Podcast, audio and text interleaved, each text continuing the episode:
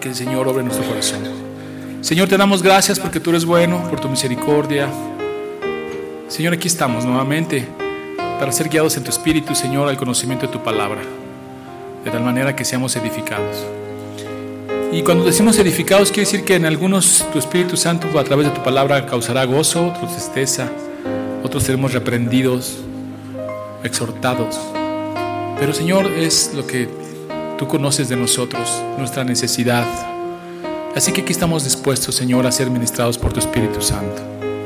Bendícenos, llévanos en la Escritura, en el nombre de Cristo Jesús. Amén.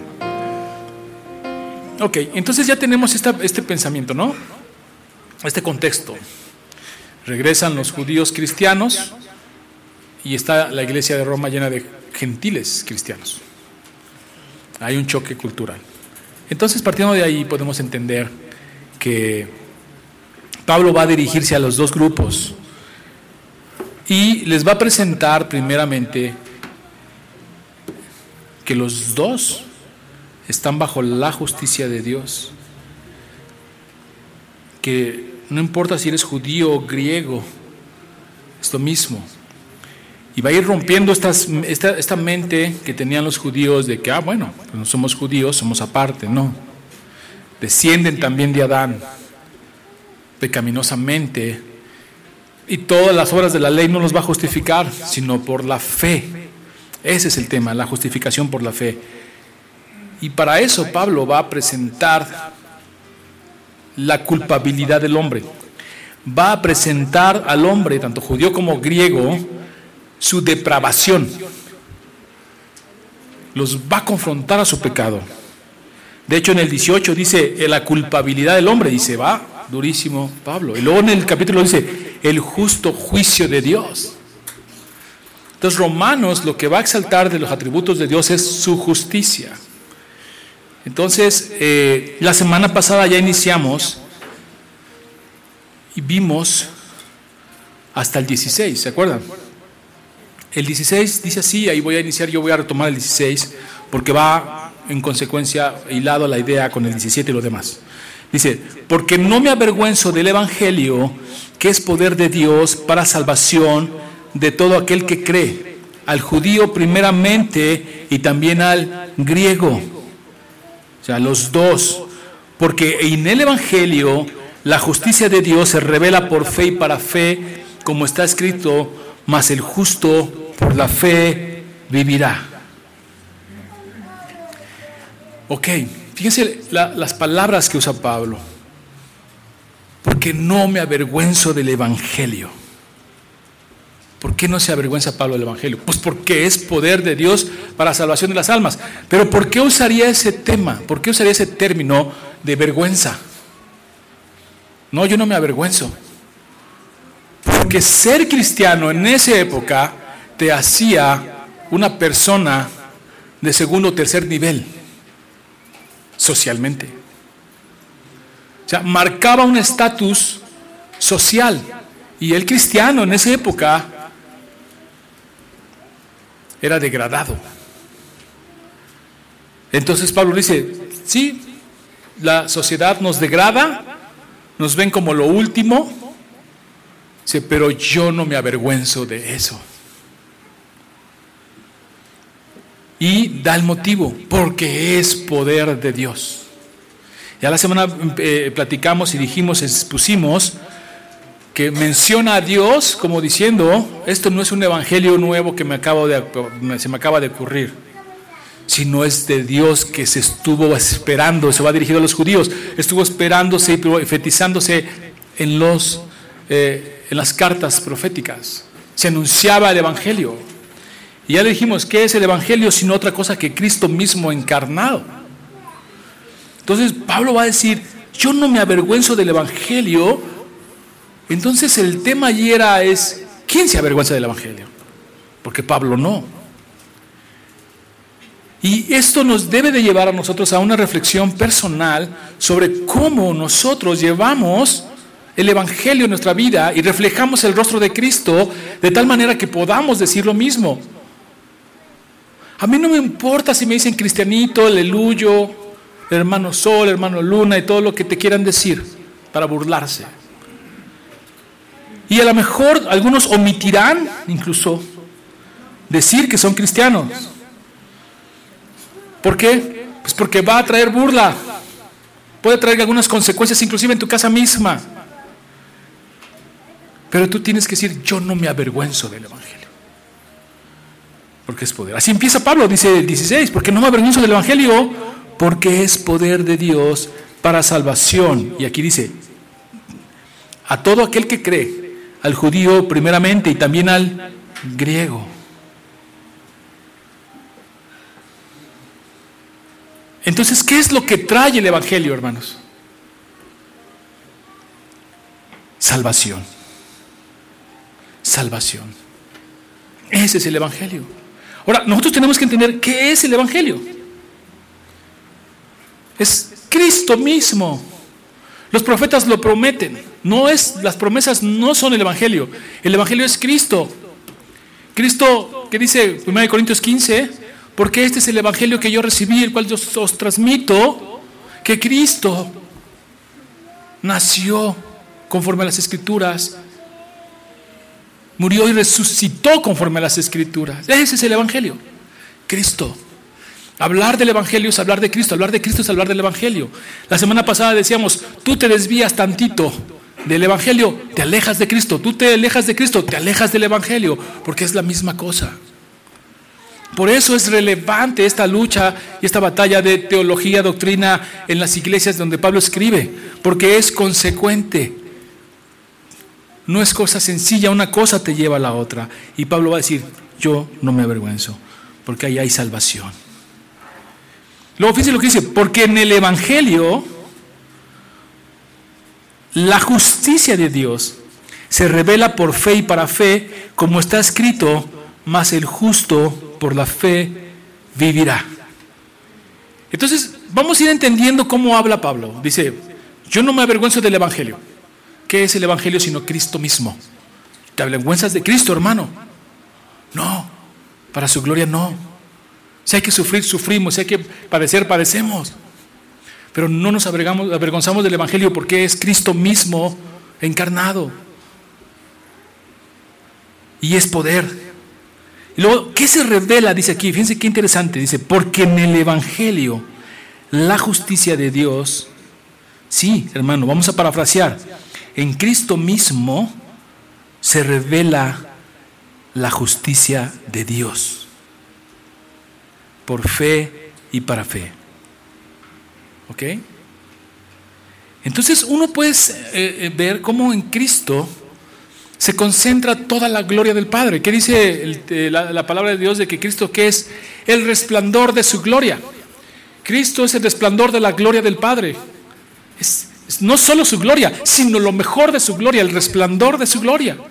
Pero no solo es su gloria, sino también su justicia. La justicia de Dios revelada en Cristo. ¿Qué dice la palabra de Dios? Busca primero el reino de Dios y qué? Su justicia. ¿Y en dónde busco la justicia de Dios? Me dice, busca su reino y busca su justicia. ¿Dónde la encuentro? En el Evangelio. En la vida y obra de Cristo. En su muerte y su resurrección. Ahí encuentro la justicia de Dios. Porque esa justicia me alcanza a mí. Porque dice así, porque en el Evangelio la justicia de Dios se revela por fe, por fe y para fe. Para ser amados por Dios es necesario ser justos. Pues en Dios hay adversión a la injusticia.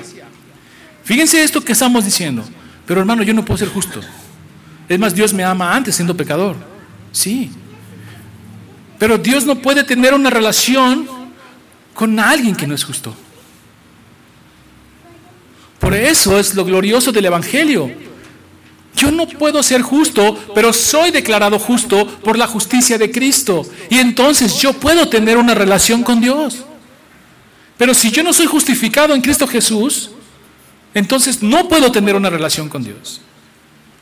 Porque Dios no puede tener una relación con la injusticia es una adversión para él. La palabra de Dios dice, abominaciones para Jehová pasar al justo por injusto. Imagínense. Luego dice Salmo 5, 4 y 5. Porque tú no eres un Dios que se complace en la maldad. El malo no habitará junto a ti. Los insensatos no estarán delante de tus ojos. Aborreces a todos los que hacen iniquidad. Esa es la santidad de Dios, la justicia de Dios. Dios no puede tener relación con alguien que, hace iniquidad porque para Él es abominación. Él aborrece eso. Dice, los insensatos no estarán delante de mí. Y eso es hermoso, hermanos, porque nos lleva a una conclusión. Si yo soy pecador, si yo estoy mal, si yo soy eh, insensato, los insensatos no estarán delante de tus ojos. Si yo estoy en iniquidad, queda claro que no puedo tener una relación con Dios. ¿Y cómo puedo yo tener una relación con Dios si estoy en esa condición pecaminosa? No puedes. Pero hay algo hermoso en esto del Evangelio, hermanos. Porque eso queda claro que yo, siendo culpable, siendo abominable para Dios, siendo completamente corrupto, depravado, no tengo oportunidad de estar delante de Dios. Pero hay una luz en el camino. Y es ese texto. Porque en el Evangelio la justicia de Dios se revela por fe. Ahí hay una luz. Ahí hay una luz que me puede hacer estar delante de Dios y tener una comunión con el Padre.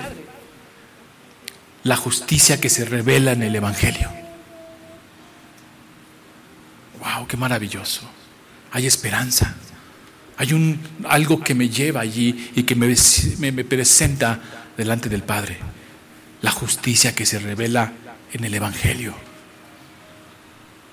Pero te digo una cosa, hermano, que nuestra completa depravación, nuestra caída pecaminosa en el huerto, que no nos hace buscar a Dios, que nadie busca a Dios, ni a un uno, aborrece, no quiere. No es que no conozca, no es que no sepa, y ahorita lo vamos a ver como dice, no hay excusa para nadie porque Dios se revela en sí mismo, en la misma creación, pero es que no queremos, no queremos, nuestra mente depravada, corrompida, no quiere. Pero hay una esperanza, el Evangelio. Y ahí encontramos a Cristo y su justicia que se puede aplicar.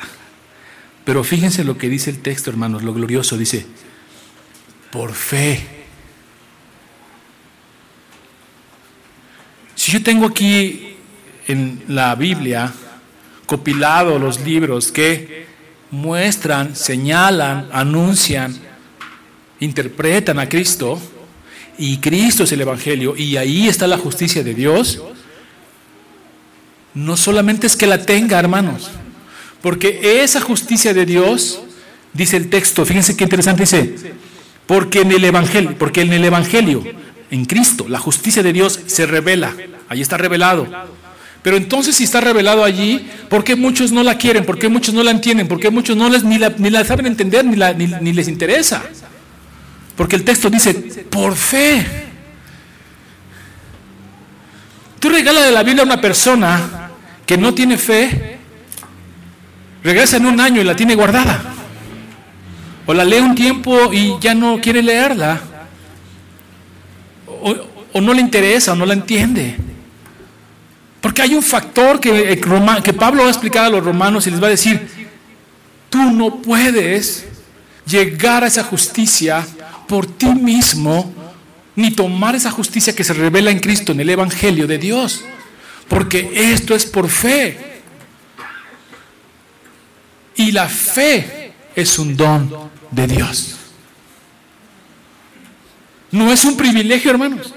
No es un privilegio que hoy tú y yo estemos aquí y que entendamos y que veamos y queremos y atesoremos esta justicia que se revela para nosotros para poder presentarnos delante del Padre. Porque si no es así, cada vez que tú dices Dios es mi Padre, es una blasfemia. Se oye duro, ¿no? Pero como creación, bueno. Pero en una relación amorosa con el Padre, cuando a alguien que no, que no se le ha revelado la justicia de Dios, que el Evangelio presenta, que es Cristo, por fe, y dice, mi Padre Dios es blasfemia. Porque los textos en la Biblia dicen que los insensatos no estarán delante de sus ojos y que aborrece a todos los que hacen iniquidad. ¿Se imaginan? Entonces, que tú y yo estemos hoy aquí es por su gracia, por su misericordia, que nos da esta fe. Y esta fe, ¿qué crees que hace, hermano? Que te quita el velo. Y esta revelación de la justicia de Dios en Cristo, la entiendes y la haces tuya. ¿Se dan cuenta de eso? Por eso muchas veces cuando tú enseñas la palabra de Dios a alguien que no tiene fe, esperando que la tenga, claro, porque en cualquier momento el Señor puede obrar en ellos, pero no entienden. Se las hace ilógico, incoherente, locura, tropiezo, porque es por fe. Por lo tanto, quiere decirnos que nuestra salvación está solo en el Evangelio, pero que no existe otro camino por el cual Dios nos justifique y su justicia nos libra de la condenación. Porque no hay otro nombre dado a los hombres en el cual hay salvación, Jesucristo. Porque esta justicia que es un fundamento de nuestra salvación es revelada en el Evangelio. De allí que el Evangelio se ha llamado poder de Dios para salvar. De repente la gente dice, ¿quiere ver cosas sobrenaturales? ¿No? Y entonces quieren que haya milagros y, de repente vemos religiones milagreras, ¿no? Una religión milagrera. Y entonces cuando alguien ve algo sobrenatural, algo así, dicen, oh, ahí hay poder. ¿Lo han escuchado? Ahí hay poder. Pero eso no dice la palabra de Dios. El poder es para salvación de las almas. Por eso dice, los tropiezo para los judíos. El poder del Espíritu Santo, el poder del Evangelio, el poder de la justicia de Dios se da cuando alguien se arrepiente. Ahí hay poder. Porque ese es algo que no va a imitar el enemigo. El enemigo puede imitar sanar a alguien, el enemigo puede imitar lenguas, el enemigo puede imitar una buena predicación. La puede imitar. Pero no amor, no poder de Dios para salvar, si lo que quiere es condenarte. Y es lo que dice, ahí hay poder. Esa es la manera que nosotros distinguimos el poder del Señor en una congregación, en una iglesia. El amor, la salvación, el arrepentimiento, eso es poder. Dice, se revela por fe y por la fe es que la recibimos. La justicia de Dios ofrecida en el Evangelio la recibimos por fe y para fe. O sea, que mientras nuestra fe avanza, y según aprovechamos en su conocimiento, la justicia de Dios crece también y va aumentando en nosotros. Quiero que no haya una confusión. No estoy hablando de la justificación en Cristo, no. La justicia de Dios. ¿Por qué? Porque una vez que nos acercamos al Evangelio y se nos es revelado por fe, entendemos. Y eso mismo al entender, tu fe crece por, fe y para fe. Tu fe crece al ver la justicia de Dios y por ende tú estás siendo ejercitado dentro de esa justicia. Y entonces empiezas a qué? A obrar no conforme a tu justicia, sino conforme a la justicia de Dios. ¿Cuántas cosas no obramos conforme a nuestra justicia? Y uno tiene que orar y decir, Señor, líbrame de hacer mi justicia, que sea tu justicia. Pero en la medida que nosotros vamos teniendo fe, esta justicia la vamos, la vamos tomando, la justicia de Dios, vamos creciendo también en fe. El justo por la fe vivirá. Una completa dependencia de Dios, una completa desnudez ante su gracia y el tiempo del verbo dice, vivirá. O sea, yo no dependo de mi justicia, sino de la justicia de Dios que se me es dada por fe y para fe, porque cada vez que cada vez me doy cuenta que por mí mismo yo no puedo hacer nada. No soy nadie, no soy nada, dependo de mi Señor y de su justicia. Y me agarro de él y me apoyo en él. Entonces me presento delante del Señor sin nada, sin ningún mérito con una bancarrota espiritual. Bienaventurados los pobres en espíritu, que no hay ego, que no hay orgullo, que no hay vanagloria. Y entonces la justicia de Dios está haciendo su obra en mi vida a través del Evangelio, que es Cristo. Eso es todo lo que está diciendo aquí en dos textos. Mas el justo por la fe vivirá. Todas las mañanas que nos levantamos, hermanos, todas las mañanas es una misericordia nueva, ¿no? Porque estamos vivos por su misericordia y tenemos una nueva oportunidad por su misericordia. Y yo salgo a trabajar por fe y para fe. Porque no sé si voy a regresar, pero yo no, yo no estoy dependiendo de eso. Si me falta dinero, yo sé que el Señor me dará. Si me falta vestido, yo sé que el Señor me dará. O sea, yo vivo por fe. El justo vive por fe. Porque además esa vida, dice, vivirá como algo que es perpetuo no es algo efímero que se va a acabar, como cuando a veces buscamos la justicia y la satisfacción en otras cosas del mundo y no ponemos nuestra vista en las cosas del cielo y entonces no vivimos por fe. Y cuando algo sale mal, temblamos. Decíamos la semana pasada que estos, cuando están mal, tiemblan y cuando están bien están de gozo. Pero el cristiano sabe que Dios quita y Dios da pero nosotros siempre lo vamos a bendecir. Esa es la fe del cristiano, que aún en la tribulación, aún en la angustia, en la desnudez, dice, nos gloriaremos más bien en qué? En nuestras debilidades, porque nosotros no vivimos descansando en una cuenta bancaria, en bienes, vivimos en fe y para fe. Eso es lo que está diciendo. El justo por la fe vivirá en un sentido perpetuo. Entonces, hermanos, la justicia tiene su fundamento en la fe, si está apoyada en la misericordia de Dios. Así es. La justicia tiene el fundamento en la fe, pero la fe ¿qué me dice? Que Dios es misericordioso. Que yo no puedo ver la realidad del Evangelio si Dios no me regala el don de la fe no lo puedo discernir, no lo puedo entender. Y si, no lo puedo discernir y no lo puedo entender, ¿sabes qué? No puedes descansar. Lees una promesa, fue como un vacío. Entonces, ese es el punto. Vivir en fe, para fe, para que el Señor nos bendiga. Y saber que es la misericordia. En una de las clases estudiábamos que Dios no necesita a nadie. No necesita justificar, no necesita salvar a nadie. O sea, es eh, absoluto. No tendría ni por qué mirarnos, ni por qué salvarnos, ni habernos creado. Pero en su misericordia Él lo hace. Estábamos viendo la parte de la expiación. Porque Cristo tenía que morir por nosotros por fe. Entonces, ya que hemos establecido este punto, como Pablo lo dice, el justo por la fe vivirá. Hermano, no vivas conforme a lo que la paz que el mundo ofrece, sino como Dios la da, como Cristo la da. ¿Cuál es? Tu justificación por fe. Tu vida por fe y para fe. Él proveerá, Él te ayudará, Él te bendecirá. Y si permite escasez, y si permite tribulación, y si permite enfermedad, Él tiene el control y descansamos por fe. ¿Por qué?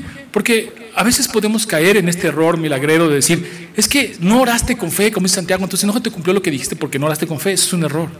Tu fe no está en que se te cumpla lo que tú dices, tu fe está en lo que pasa en tu vida, es porque Dios lo permitió. Pero a veces, como no es conforme a lo que nosotros queremos, sacamos a Dios de la ecuación, como si Dios no hubiera estado ahí presente. Pero siempre lo está. Esa es la fe.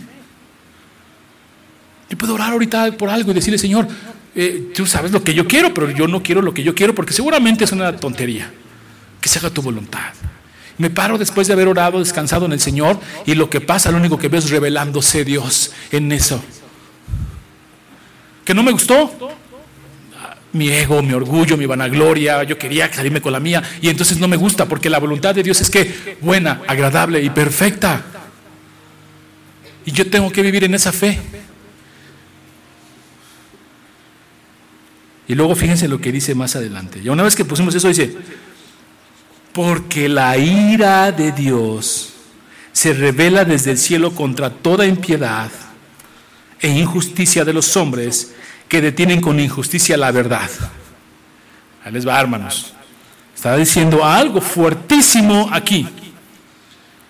Primero va hilada la idea, porque fíjense cómo dice, ¿por qué? Eso quiere decir que ese por qué está haciendo una conexión con lo que se acaba de decir. Yo vivo por fe, yo vivo por justicia, por fe y para fe. Porque la ira de Dios se revela contra toda impiedad e injusticia de los hombres. Pero yo estoy fuera de eso porque yo vivo por fe. Y si la ira de Dios viene, porque la ira de Dios se revela desde el cielo contra toda impiedad e injusticia de los hombres que detienen la, con injusticia la verdad. Vamos a desglosar esto. Primero, tenemos una palabra muy fuerte, que es la ira de Dios. Pero entendamos esto. Nuestra fe es un don de Dios y es por su gracia y misericordia que nos es dada. Porque en el verso 18 que acabo de leer, el apóstol demuestra que la justicia solo nos es dada en el Evangelio y ésta se recibe por fe y para fe. Porque el hombre por sí mismo detiene la verdad con impiedad e injusticia por su naturaleza, por su condenación. ¿Ya tiene más sentido cómo viene hilando el pensamiento Pablo? Dice, gracias a Dios, voy a parafrasear un poco, es como si dijera, gracias a Dios, hermanos, que nosotros, nosotros, por la misericordia del Señor, estamos aquí. Que nosotros, por la misericordia del Señor y nuestras familias, están en Cristo. Gracias, den gracias a eso. Vivan de rodillas, hermanos, porque la ira de Dios viene. Soy durísimo, ¿va? Y entonces tu hijo te abraza y dice, ¿y qué vamos a hacer, papá? Nada, gozarnos. Porque nosotros vivimos por fe y para fe. La ira viene sobre los que no tienen fe, sobre los que no se les ha dado el don y sobre los que no se les ha revelado la verdad del Evangelio. ¿Ya se hiló más la idea?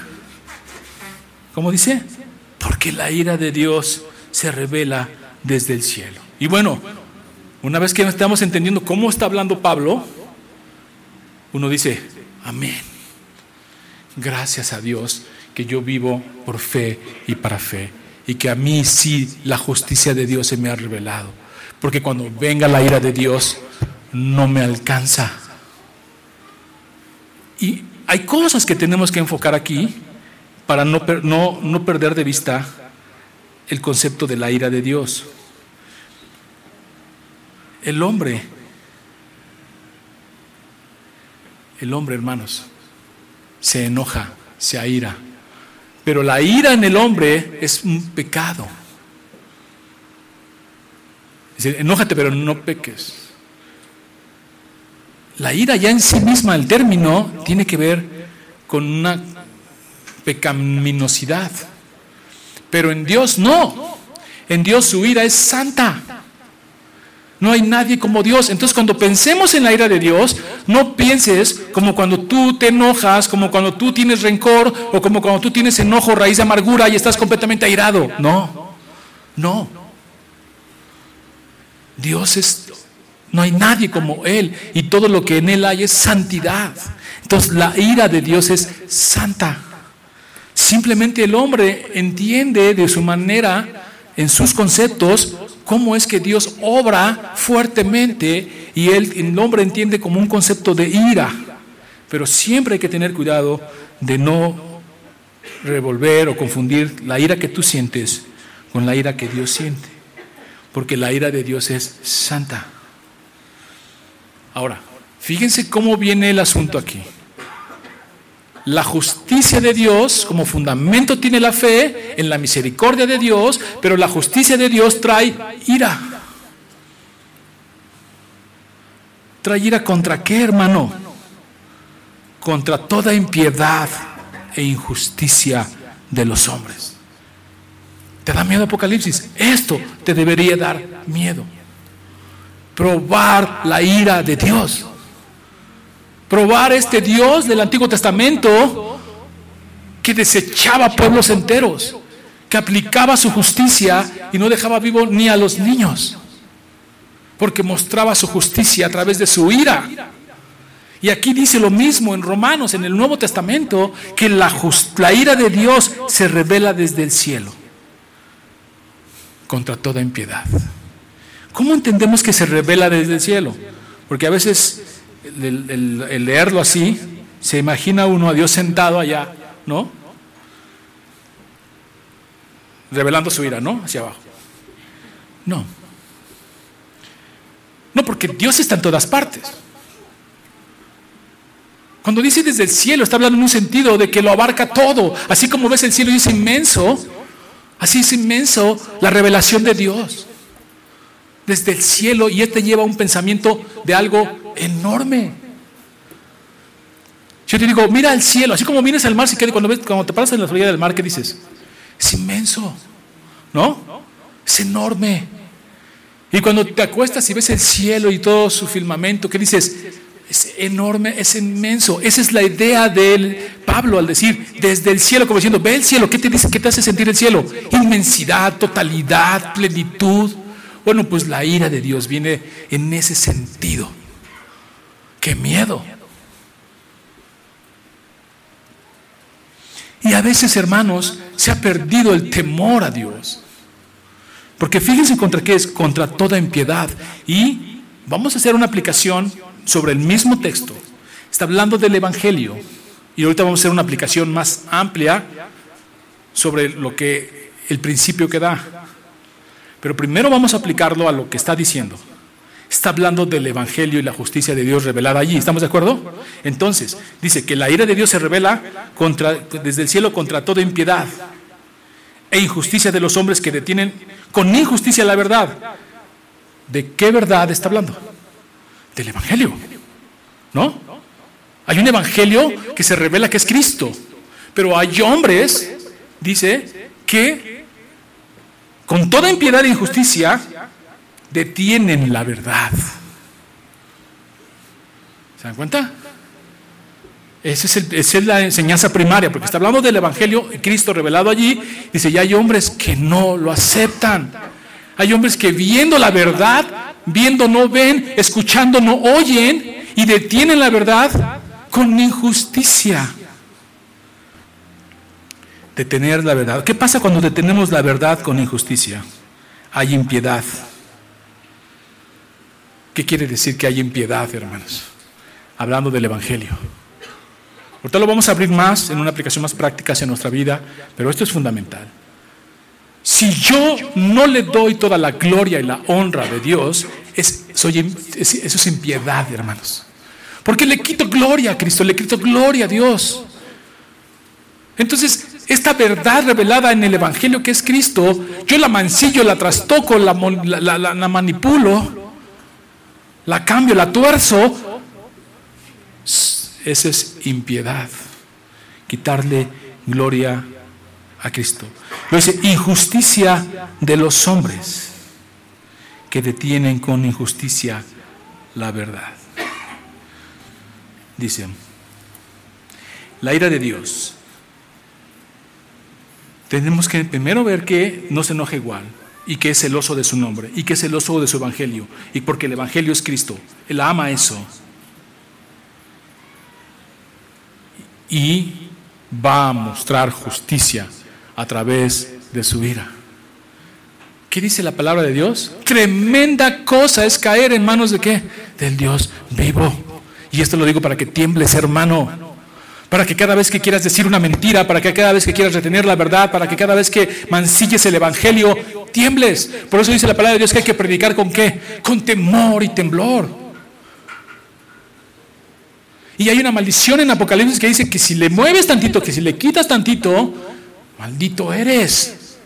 O sea, no es cualquier cosa. Y el Señor, está, Pablo está hablando aquí de este Evangelio de Cristo entorpecido por los hombres,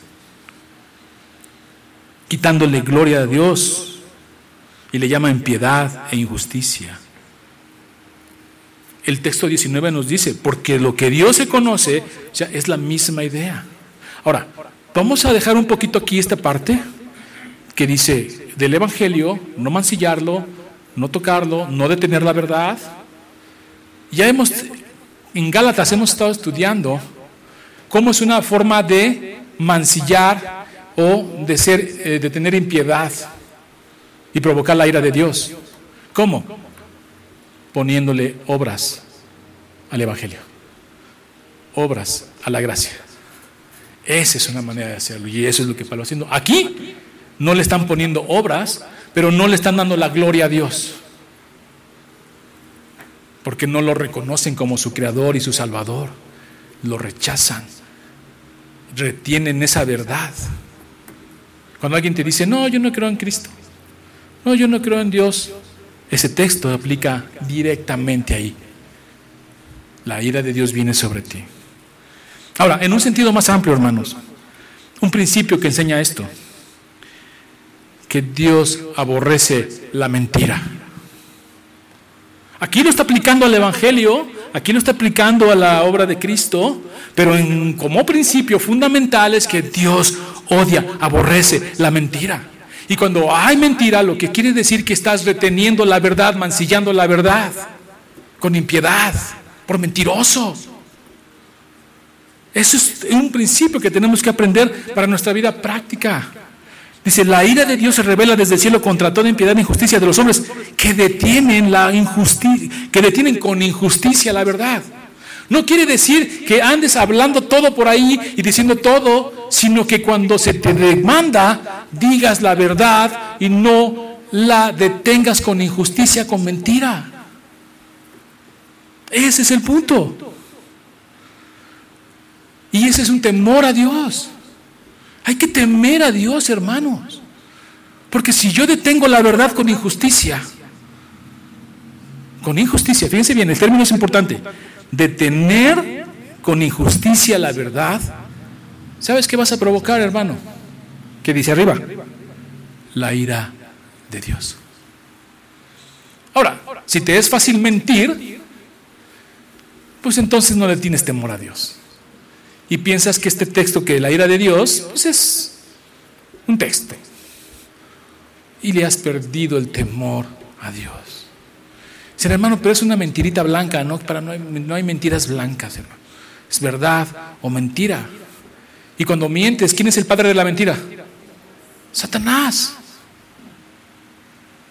Por eso es tan grave. Dice, ¿quién quiere provocar aquí la ira de Dios? Nadie. ¿Quién miente? Porque si mientes, estás provocando la ira de Dios. Porque al mentir quiere decir que hay una verdad que se está torciendo, que estás reteniendo con injusticia. Se volvió grave, ¿no? Y si se trata del Evangelio, imagínate, durísimo. Y a veces nos confrontamos esto en nuestra vida diaria, ¿no? Y hay que decir la verdad, duela como duela. Cuando se te demanda. Si te demanda la verdad, vete a Romanos y di, porque la ira de Dios se revela desde el cielo contra toda impiedad e injusticia de los hombres que detienen con injusticia la verdad. Así que, ¿qué vamos a hacer? Porque a veces se nos hace muy fácil mentir, ¿no? Y no estamos hablando, porque a veces decimos, no, es que si no me dices todo, es como si me mintieras. No, no. No, se te demanda una verdad y dices la verdad, porque si tuerces la verdad, estás provocando a ira. Eso es lo que provocas en el Señor, ira. Entonces ahí somos todos puestos en prueba cuando se nos demande una verdad. ¿No?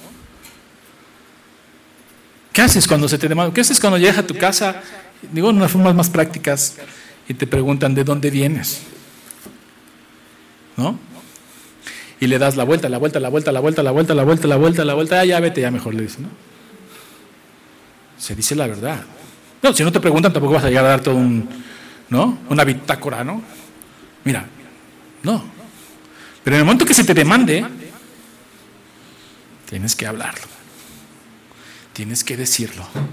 No puedes ocultar la verdad injustamente.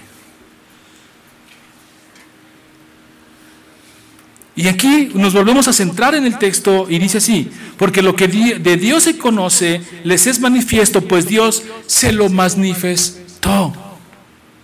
Entonces regresamos a la enseñanza primaria de lo que está diciendo Pablo. Hay una verdad revelada, hay una justicia revelada en el Evangelio y es por fe y para fe. ¿Tú tienes fe? Sí, se te reveló el Evangelio. Amén, gloria a Dios. ¿No tienes fe? ¿Qué crees que viene sobre ti? La ira, porque entonces ocultas la verdad. No, pero pues es que yo no creo. Dice, ah, no, Romanos dice lo contrario. Romanos, a mí nadie me ha dicho. Espérame, aquí dice, porque lo, lo que de Dios se conoce le es manifiesto, pues Dios se lo manifestó. O sea que no hay excusa, más adelante va a decir eso. Dios lo manifestó. ¿Cómo? ¿Cómo? Por decir algo, siempre viene esta pregunta y dicen, oiga, este, eh, pastor, hermano, y los, las culturas antiguas, los aztecas, ¿no? y según el, el mundo, el país, todas estas culturas antiguas que el Evangelio de Cristo no estaba revelado, pues son inocentes, ¿no? Aquí dice que no. Aquí dice, porque lo que de Dios se conoce les es manifiesto, pues Dios se lo manifestó. ¿Cómo se ha manifestado Dios a través de la historia de la humanidad? Aquí lo dice. Porque las cosas invisibles de Él, su eterno poder y deidad, se hacen claramente visibles desde la creación del mundo, siendo entendidas por medio de las cosas hechas, de modo que no tienen excusa. No hay excusa, hermano. Hoy mismo, si alguien no reconoce a Dios, no tiene excusa. Porque Dios es manifiesto en la creación. Y después vamos a entender que no les alcanza para salvación, pero no tienen excusa porque Dios es manifiesto en la creación. Es más, hoy la ciencia, hoy la ciencia está más a que hay un diseñador y un creador de todo, a que fue una casualidad. La misma ciencia ya va para allá y va aceptando eso. Hoy necesitas más fe para negar que Dios existe que para aceptar que existe. Porque la misma creación muestra su gloria. El firmamento, la obra de sus manos, hay una firma en todo esto. Entonces que vengas a decirme que dónde está Dios, lo único que provocas es su ira y no tienes excusa. No puedes llegar al, Señor y decir, pues es que a mí nadie me predicó, es que a mí no me... Ok, eso va a pasar, pero por eso hablando de estas culturas, imaginemos a los aztecas allá en el juicio del Señor y digan, pues es que a mí nadie me predicó, sí, pero yo me hice manifiesto a través de todo lo creado. No tienes excusa. Ahora, que ya tenemos el Evangelio, menos. Y que ya lo tuerces, peor. Pues habiendo conocido a Dios, no le glorificaron como a Dios, ni le dieron gracias, sino que se envanecieron en sus razonamientos y su necio corazón fue entenebrecido. Esto es durísimo. Vean la consecuencia. No reconocen a Dios cuando Dios mismo se ha revelado a través de la creación. Bueno, ve tu cuerpo, hermano. ¿Cómo el cuerpo tiene un diseño inteligente? Ahí Dios se muestra la misma creación de nuestro cuerpo. Luego ve el universo, los mares. Hay un diseño inteligente, pero tú, dice aquí, no tienes excusa porque Dios se reveló allí. Y habiéndolo conocido, no digas que no lo conoces, Dios se reveló allí. A lo mejor no tenía el nombre de Yahvé, a lo mejor no tenía el nombre de Jehová, a lo mejor no tenía el nombre de Isi, no lo sé, pero estaba revelándose. Dice, y tu necio corazón pues habiendo conocido, no lo glorificaron como a Dios ni le dieron gracias, sino que se envanecieron en su razonamiento. Fíjense bien qué fuerte es este tema. Se envanecieron en su razonamiento. Ahí está todo este asunto del racionalismo, del humanismo, ahí está todo este asunto eh, neoliberal, todo este asunto del razonamiento está aquí metido en estos textos y esto está escrito desde hace mucho tiempo. Es un mal, porque miren hermanos, los pecados son los mismos, no cambian, tienen una diferente apariencia. Hoy puede ser el, intelectualismo, el racionalismo, ismo, ismo, ismo, pero es el mismo pecado que tenían estos y que tenían los aztecas y que tenían las culturas más antiguas. Envanecerse en su razonamiento. Ahora, esto nos debe de poner a temblar, hermanos, porque donde tú te empieces a envanecer en tu razonamiento, fíjense lo que hace Dios. Vamos a regresar un poquito. Porque la ira de Dios se revela desde el cielo contra toda impiedad e injusticia de los hombres que detienen con injusticia la verdad. Mi pregunta es, hermano, ¿cómo es que la ira de Dios se revela? Deme un ejemplo, hermano, de cómo, cómo se revela la ira de Dios. ¿Cae fuego consumidor? Sale fuego del altar y quema ahí a los sacerdotes. ¿Cómo es que se revela desde el, desde el cielo? Bueno, aquí hay un ejemplo. Fíjense lo que dice. ¿No reconoces a Dios? ¿Te has envanecido en tu razonamiento? Bueno, y su necio corazón fue entenebrecido. Eso es importante, hermanos, porque porque a veces uno quiere ver la ira de Dios partiendo rocas, cayendo fuego, pero aquí lo que dice el apóstol está diciendo, no reconoces el Evangelio, no reconoces a Cristo, desvías la verdad, provocas la ira de Dios. Claro, yo entiendo por qué lo haces, porque no tienes el don de la fe. Nosotros sí, amén, gloria a Dios. Pero tú que no la tienes, estás provocando la ira de Dios. ¿Y sabes cómo va a pasar esto? Que con tu razonamiento, con tu altivez, con tu orgullo, en tu racionalismo, lo que va a pasar es que el Señor va a mostrar su juicio, su ira, y tu corazón va a ser entenebrecido. Entonces, cuando alguien es vanidoso, cuando alguien es orgulloso, cuando alguien es racionalista cuando alguien niega toda esta verdad, su corazón está ya probando la ira de Dios y su juicio. ¿Cómo? Se entenebrece. Qué duro, ¿no? Se entenebrece, es lo que dice aquí. Y su necio corazón fue entenebrecido. O sea, la consecuencia de tu vanagloria, de tu racionalismo, de envanecerte en tu razonamiento, provoca un corazón oscuro, entenebrecido. ¿Y cómo lo va a castigar el Señor? Ya está siendo castigado. ¿Y cuándo vamos a ver la ira de Dios sobre estos? Ya la están probando. ¿Cómo? Si yo veo que prosperan, yo veo que hacen dinero, yo veo que tienen bienes, no veo que estén probándole el juicio de Dios y la ira de Dios. Sí, hermano, en su corazón se los ha entenebrecido. Y lo único que tienen es vanidad de vanidades, lo único que tienen es eh, eh, idolatría. Y hay una lista aquí enorme que ahorita la vamos a ver. Mentira, homicidio, juicio, adulterio, fornicación. Eso es lo que tiene un corazón entenebrecido. Porque están probando ya el juicio de Dios. Y dice, profesando ser sabios, se hicieron necios. Y aquí está, hermanos, y cambiaron la gloria de Dios incorruptible en semejanza de imagen de hombre corruptible, de hables, de cuadrúpedos y de reptiles, de reptiles. ¿Cómo, hermano?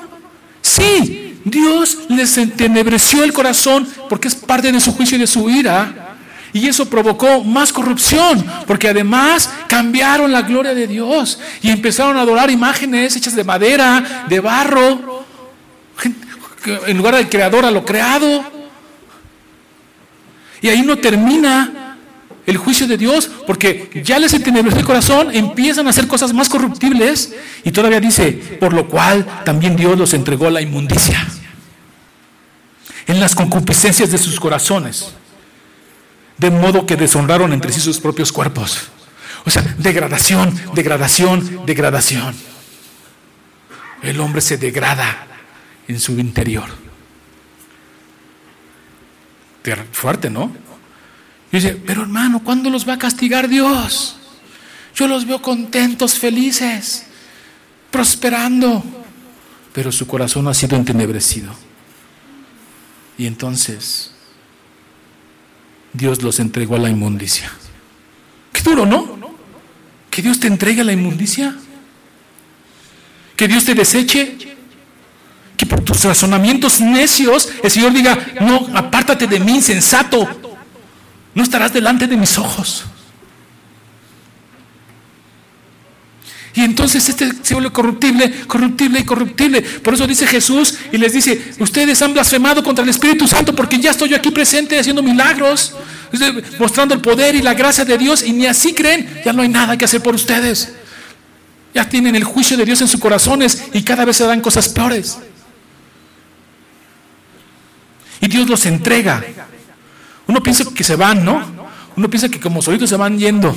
Aquí dice que ese es juicio de Dios, porque Dios los está entregando a la inmundicia, en las concupiscencias, en su maldad de sus corazones, de modo que deshonraron entre sí sus cuerpos. Vamos a dejarlo ahí, hermanos. Deshonraron entre sí sus cuerpos.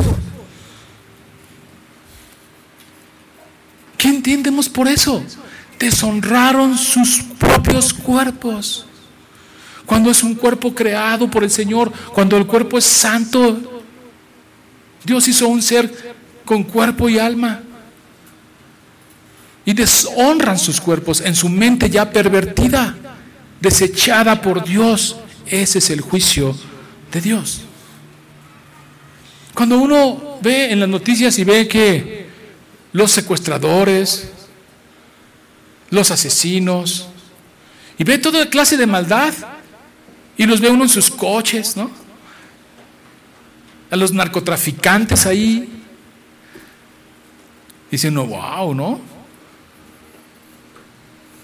Ya están probando el juicio de Dios. Y aquí es donde uno entra en meditación y dice, Señor, yo no quiero eso. Yo no quiero probar tu juicio. Yo no quiero provocarte a ira. Y entonces tu espíritu de verdad ¿No dice la palabra de Dios que Jesús crecía qué? En espíritu y verdad. La verdad no es cualquier cosa. La verdad muestra al espíritu de verdad, la justicia de Dios en nuestro corazón, llenándonos, obrando conforme a su justicia, no la nuestra. Entonces, si tú crees que engañas a Dios y si tú crees que puedes engañarlo, te has envanecido en tu propio corazón, te has envanecido en tu razonamiento y se ha oscurecido tu corazón y entonces el Señor te puede desechar, desechar y entregarte a la inmundicia conforme a lo que deseas en tu corazón, eso pecaminoso, órale, dale, ¿no? Casi es como poner ahí una, este, una cubeta de lodo y revuélcate. Nadie quiere eso. Pero ese es el juicio de Dios y la ira de Dios. Así que hermano, no es que Dios no esté obrando, no es que Dios no esté su reino y su justicia aquí, ya está, hermanos. Cuando tú ves cómo se degrada la sociedad, es juicio de Dios. El otro día estábamos analizando sobre el juicio de Dios, creo que fue el miércoles, y, es algo bien importante, hermanos, que entendamos la justicia de Dios, el juicio de Dios, y cómo Dios va eh, obrando y mostrándose, y a veces no ni lo entendemos. Y le decía, los varones en la iglesia tenemos que levantarnos y tenemos que tomar nuestro lugar y tenemos que dar testimonio de que reconocemos que representamos a Cristo, porque si las mujeres toman nuestro lugar, eso ya es juicio de Dios. Es mucho que meditar, yo lo sé. Piénsenlo. Si la mujer toma el lugar del varón en casa, si la mujer toma el, varón, del lugar del varón en la iglesia, si la mujer toma el lugar que el Señor le dio al varón, eso ya es juicio de Dios. Fuerte, ¿no? Dicen, pero ¿cómo es el juicio de Dios? Es juicio de Dios porque estás yendo contra lo que Dios creó, te estás envaneciendo en tu razonamiento, no estás glorificando a Dios, conforme a lo que Él hizo y ordenó, y entonces Él te va entregando una mente reprobada, se oscurece tu corazón y empiezas a hacer cosas que no glorifican a Dios y cada vez es peor, peor, peor. O sea, me da miedo cuando los varones no se levantan en la iglesia porque digo, no quiero probar el juicio de Dios y que un día tengamos a las mujeres haciendo lo que nosotros tenemos que hacer. No quiero eso, que Dios diga, mm, no dan una, están envanecidos. No. Bueno, terminamos con esto, porque hay mucho, mucho que decir. Vamos a quedarnos en el versículo 24, eh, ¿no? Deshonraron entre sí sus cuerpos. Ahí lo vamos a dejar, vamos a poner en oración para seguir estudiando Romanos. Les decía que estos pues, primeros cuatro capítulos van a ser fuertes, duros, pero tenemos que entenderlos y aplicarlos a nuestra vida. Que ni en tu casa, ni en la iglesia, ni en tu trabajo pruebes el juicio de Dios. Oremos. Señor, te damos gracias porque eres bueno, por tu misericordia. Venimos a tu escritura, Señor, y nos hace temblar. Porque si nos envanecemos en nuestra mente y no entendemos tu voluntad y nos sujetamos a ella, y mostramos tu gloria como tú mereces, Señor, estamos muy cerca de estar probando tu juicio y tu ira y ser desechados. Pero no queremos eso, Señor. Porque como dice textos anterior, nosotros estamos en fe y para fe. Entonces mirar a tu juicio, mirar a tu justicia, mirar a tu ira, Señor no nos hace temblar, pero sí nos hace ver la gran necesidad que hay, Señor, en este mundo corrompido. Señor, líbranos de nuestros pecados ocultos. Líbranos de envanecernos en nuestro razonamiento y no darte la gloria a ti. En tus manos nos ponemos. Permite que te glorifiquemos en donde estemos. Trabajo, iglesia, casa, hogar. Soy padre, soy madre, soy hijo, soy estudiante. Darte la gloria que mereces y no envanecerme. En tus manos nos ponemos en nombre de Cristo Jesús. Amén. Dios bendiga, hermanos.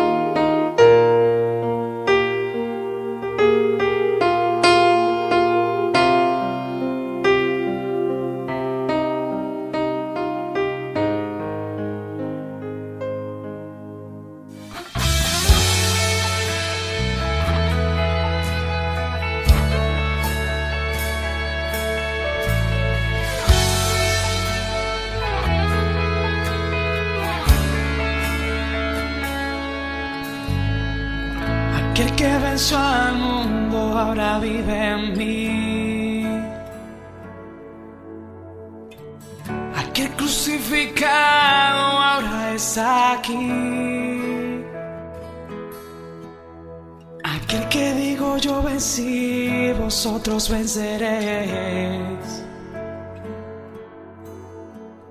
Él es el Dios eterno a quien yo adoraré.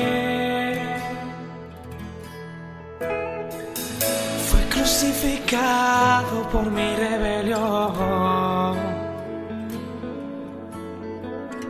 Pero ha resucitado para mi salvación. Sentado a la diestra está mi Salvador.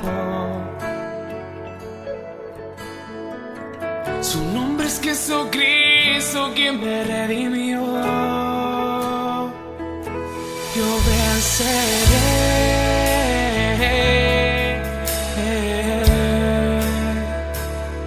Yo venceré.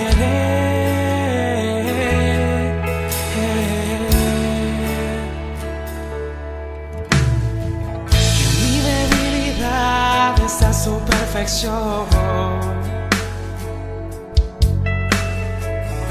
Porque no me levanta con su gran amor. Su misericordia a mí me marcó.